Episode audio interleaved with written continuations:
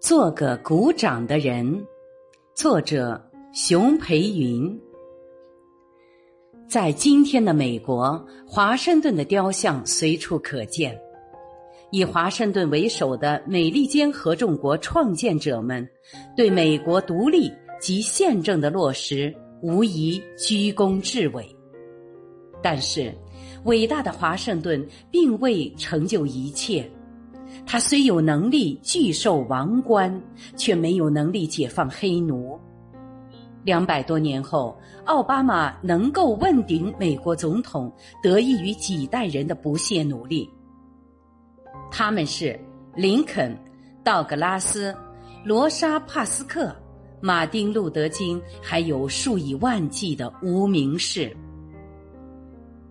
格莱美奖获得者黑人歌手。Jan Z 曾这样深情的说道：“罗莎·帕克斯坐下来了，所以马丁·路德·金可以走路；马丁·路德·金起步了，所以奥巴马可以奔跑；奥巴马奔跑了，所以我们可以飞。”一九五五年，黑人妇女罗莎·帕克斯。因为占用公交车的白人专座而被逮捕。随后，为了反抗恶法，黑人牧师马丁·路德·金发起了罢城运动。罗莎·帕克斯以坐下去的方式让美国黑人站起来了。二零一二年的一天，当奥巴马在亨利·福特博物馆里坐上罗莎·帕克斯坐过的编号为二八五七的公交车时，他有何感想？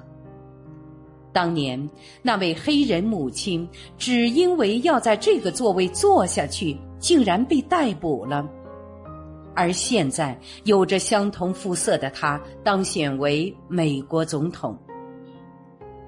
耐人寻味的是，就在罗莎·帕克斯拒绝让座的数年之前，有位黑人牧师在公交车上受到侮辱，被白人司机勒令下车。